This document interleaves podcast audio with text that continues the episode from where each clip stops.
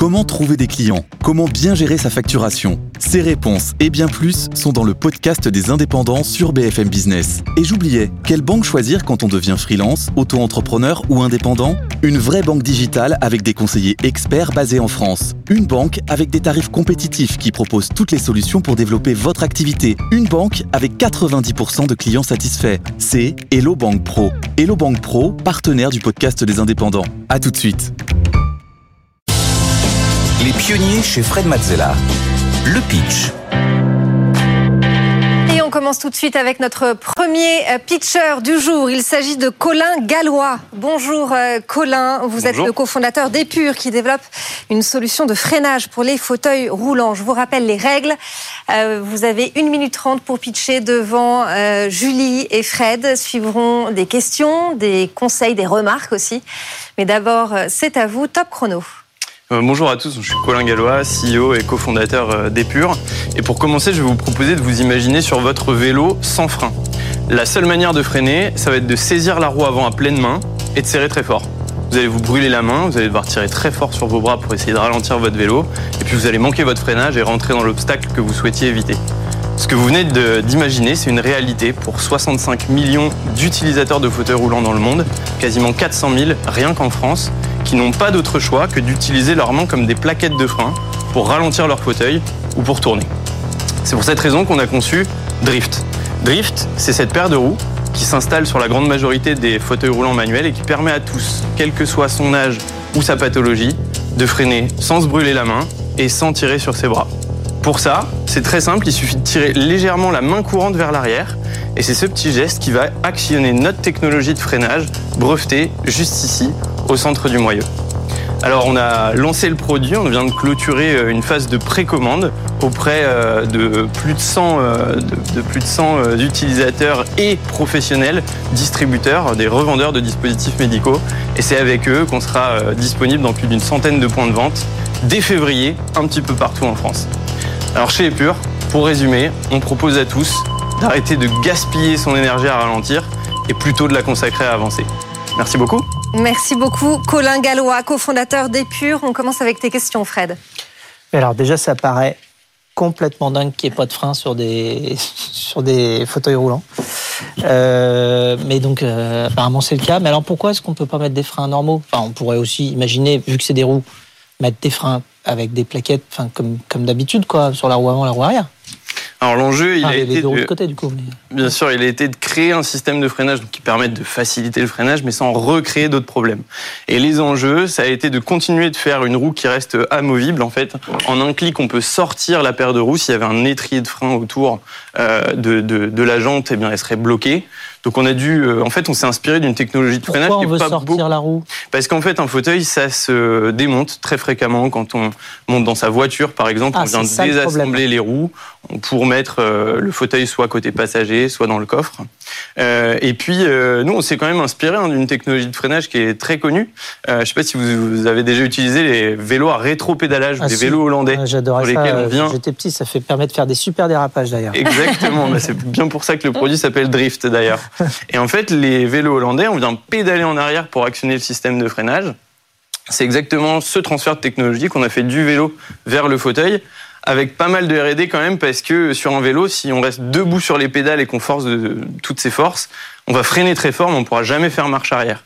En fauteuil roulant, c'est hyper important que lorsque on freine alors que le fauteuil va vers l'avant, on vient, euh, on tire la main courante lorsque le fauteuil va vers l'avant, on vient freiner le fauteuil. Par contre, on vient aussi, avec le même geste, permettre la marche arrière pour faire des, demi-tours sur place, pour entrer en marche arrière dans un ascenseur, par exemple. Donc il y a vraiment une, ergonomie liée au fauteuil roulant qui est, hyper importante sur ce système. D'accord, ça va plus loin. Donc vous êtes les, pionniers de cette euh, nouvelle technologie. Euh, personne fait ça dans le monde? Parce que justement 65 millions de personnes concernées dans le monde et seulement, j'ai envie de dire, euh, 400 000 en France. On peut se dire qu'il y a d'autres régions du monde qui ont déjà eu le même problème. Personne n'y a pensé euh, avant? Alors, il existe un système de frein à main, l'équivalent du frein à main de la voiture. Ça permet de bloquer complètement les roues du fauteuil. C'est essentiel pour faire un transfert vers un siège de voiture ou vers un lit, par exemple. Par contre, c'est complètement inefficace, voire dangereux d'actionner ce fameux frein à main euh, dans une descente. Il y a des freins pour les aidants, là pour le coup, qui rajoutent une paire de poignées derrière le fauteuil et qui aident les aidants à freiner le fauteuil d'un utilisateur de fauteuil roulant. Par contre, on est le premier système de freinage qui permet aux utilisateurs de fauteuil de ralentir le fauteuil ou de tourner dans une pente. D'accord, ah, j'ai cru euh, comprendre le prix, c'était autour de 2000 euros Oui, on est à 1990, ça dépend des options et des adaptateurs qui se montent en fonction des modèles de fauteuil, mais on est à, 1990 euros, c'est le prix euh, auquel euh, est proposé le dispositif. Pour une roue monter ou deux roues la paire de roues avec les adaptateurs, les bons axes et monter sur le fauteuil, puisque nous, nos clients ne sont pas directement les utilisateurs de fauteuils roulants. On travaille avec un réseau de, revendeurs, de distributeurs un petit peu partout en France. Euh, ce sont eux nos clients et c'est eux qui équipent euh, vous avez des pièces spécifiques à vous ou bien vous utilisez des pièces du marché que vous assemblez Les deux. On a vraiment une technologie qui est spécifique. Ce moyeu, il est unique à notre produit. Donc, on l'a intégralement conçu. Par exemple, mais par ailleurs, il y a des composants standards. Euh, les, rayons, on n'a pas réinventé le pneu, par exemple. Et donc, on assemble tout ça pour, pour faire notre, notre paire de roues. Julie, quelles sont tes remarques sur le pitch de Colin? Déjà, je trouve que c'est clair, euh, rythmé, euh, illustré forcément. Tu as de la chance aussi de, pouvoir venir montrer ton produit et on sait que c'est tout de suite plus clair et plus euh, impactant. le fait d'insister sur le fait que c'est une technologie brevetée, je pense que tout de suite aussi ça, ça légitimise ce que tu fais. Euh, tu as donné quelques chiffres aussi pour montrer euh, le début de traction que tu pouvais avoir avec les précommandes euh, que tu as eues. Euh, ça, c'est très bien. Euh, après, il y a quelques points que j'ajusterais. Le premier, c'est sur l'introduction. En fait, quand tu nous fais nous projeter sur comment est-ce qu'on freinerait sur un vélo, bon, enfin, je vois l'analogie, mais en fait, concrètement, il me semble que le l'image qui serait la plus parlante, en fait, c'est de parler des feedbacks utilisateurs de fauteuils roulants aujourd'hui. Tu vois, de dire, en fait, quand on les interroge euh, sur euh, les difficultés qu'ils rencontrent au quotidien, ils nous disent euh, que c'est bah, la peur de tomber parce qu'ils ont du mal à freiner ou le fait de ne pas pouvoir prendre certains chemins parce qu'ils peuvent pas freiner. Enfin, vraiment partir de leurs besoins à eux, plutôt que tu sais d'essayer de le transposer sur notre utilisation d'un vélo où du coup c'est quand même un peu plus éloigné. Enfin, faut vraiment partir de ton utilisateur final, je pense d'abord.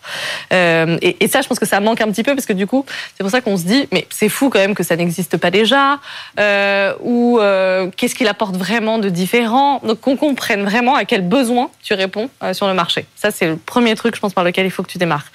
le deuxième, moi, ça m'intéresserait de savoir pourquoi tu as eu l'idée de faire ça, pourquoi tu t'es intéressé à ce secteur? Et quelle est un peu ta motivation personnelle? J'aurais aimé entendre ça, parce qu'en plus, quand tu t'intéresses à ce genre de, de, de, sujet, bah, je pense qu'il y a forcément une part de, personnel, de ressenti, d'émotion que tu mets beaucoup dedans, et, et ça, on a envie bah, d'en savoir plus. Euh, et la troisième dimension, c'est euh, qui est ton client exactement? Euh, tu l'as évoqué dans les questions-réponses, mais pour moi au début c'était pas clair. Si ton client c'est bah, l'utilisateur qui est en fauteuil roulant, qui peut par exemple sur son fauteuil roulant actuel décider de changer ses roues et de mettre tes nouvelles roues, ou est-ce que tu vas avoir des constructeurs de fauteuils roulants euh, à qui tu vas proposer de construire les 90% restants et toi tu vas juste plugger ton système? Ça, je pense que dans ton pitch, il faut que ça apparaisse pour qu'on comprenne beaucoup plus clairement euh, quelle est ta cible et du coup quel est ton modèle. Colin, est-ce que tu veux répondre éventuellement aux, avec grand plaisir. Sur la première partie, en effet, c'est des chiffres qu'on a. Hein. On a interrogé euh, plus de 200 utilisateurs de fauteuils roulants.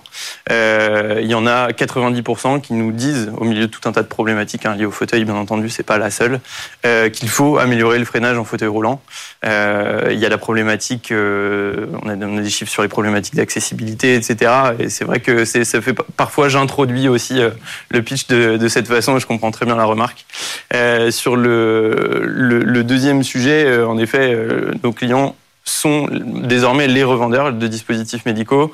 Euh, dans un premier temps, on a fait une phase de précommande parce qu'on avait vraiment envie c'est notre formation de, de designer et d'ingénieur de développer le produit au contact des utilisateurs. Donc là, une, une cinquantaine d'ambassadeurs qui vont pouvoir nous faire les, retours en direct et éviter de, s'éloigner via les, différents intermédiaires distributeurs de, nos utilisateurs. Donc je prends les, remarques avec, plaisir on va injecter ça dans le nouveau format de pitch. Ok, super. Et ton, pourquoi personnel aussi Alors oui, ça c'est aussi, euh, malheureusement ça rentre pas dans, en 1 minute 30, mais euh, tout simplement, euh, moi j'ai suivi des études de design et d'ingénierie, et un soir je suis sorti de, l'école, il y a une grande pente devant l'école, et j'ai croisé un utilisateur de fauteuil roulant qui était en train de faire des grands gestes et de saisir les, les mains courantes de son fauteuil roulant et qui faisait des embardées, et je me suis demandé mais pourquoi est-ce qu'il n'utilise pas ses freins? C'est une question que je suis allé poser à un utilisateur de fauteuil roulant qui m'a expliqué bah, tout simplement parce qu'il n'y en a pas. Euh, soit j'utilise mes freins de parking, mais ça fonctionne pas. Et puis euh, porter des gants toute la journée euh, pour serrer la main, pour taper à l'ordinateur, c'est un calvaire. Donc parfois on met une paire de gants quand on sort le dimanche, mais toute la journée on utilise nos mains comme des plaquettes de frein. Et c'est de là qu'est né le projet il y a quelques années. Et on suivra ça de près. En tout cas, merci beaucoup, Colin Gallois. Je rappelle que vous êtes le cofondateur d'Epure. Merci à vous. Merci, beaucoup, Colin. On accueille désormais notre deuxième pitcher du jour. Il s'agit d'Ambroise Collomb, le directeur général euh, des nouveaux géants. Vous voulez faire entrer la transition écologique au cœur des entreprises. Bonjour Ambroise. Je vous rappelle que vous avez une minute trente pour pitcher devant Julie et Fred. Suivront euh, des, questions, des, des conseils. Mais d'abord, c'est à vous. Top chrono. Alors en effet, il y a un seul problème qui remet en cause l'existence même de l'humanité, c'est la crise écologique. Parmi les solutions possibles, l'action des particuliers euh, ne permet d'atteindre que 20% des accords de Paris. Donc c'est bien que le gros de la solution se situe du côté de l'État et des entreprises. Alors l'État et les entreprises, c'est quoi? Ben, C'est simplement des femmes et des hommes qui font leur métier. Et donc, pour que la transition écologique ait lieu, il faut que ces métiers évoluent en profondeur, comme ça a été le cas par exemple avec la transition digitale. Concrètement, qu'est-ce que ça veut dire? Ça veut dire qu'un directeur financier, il doit savoir piloter aussi la performance extra-financière de son entreprise. Ça veut dire qu'un concepteur de produits, il doit savoir éco-concevoir ses produits demain. Chez les nouveaux géants, nous créons des parcours de formation innovants qui permettent d'accompagner la transition de chacun de ces métiers. Alors innovant pourquoi? Premièrement parce que tous les parcours sont basés sur des projets réels de l'entreprise. Donc par exemple, on va vraiment éco-concevoir un micro-ondes qui va être vraiment vendu dans un vrai magasin. On va vraiment faire un plan de communication responsable pour un événement qui aura vraiment lieu, etc.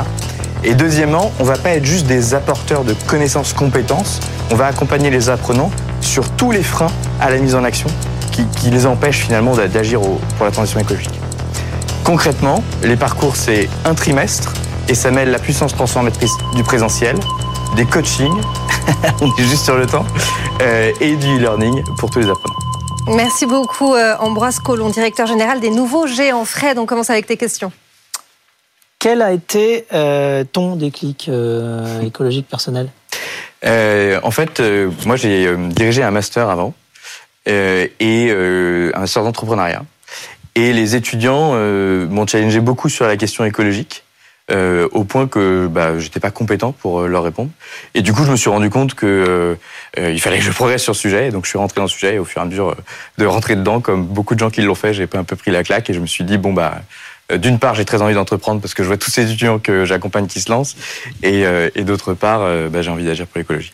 Alors, sur quelle base vous faites justement le contenu? Parce que, enfin, tu l'as mentionné, euh, toi-même, tu savais pas répondre aux questions avant, donc euh, ça veut bien dire qu'il y a plein de choses à apprendre, à comprendre. C'est sûr. Euh, y compris, évidemment, et même d'autant plus euh, quand on conçoit un programme de formation pour, pour d'autres.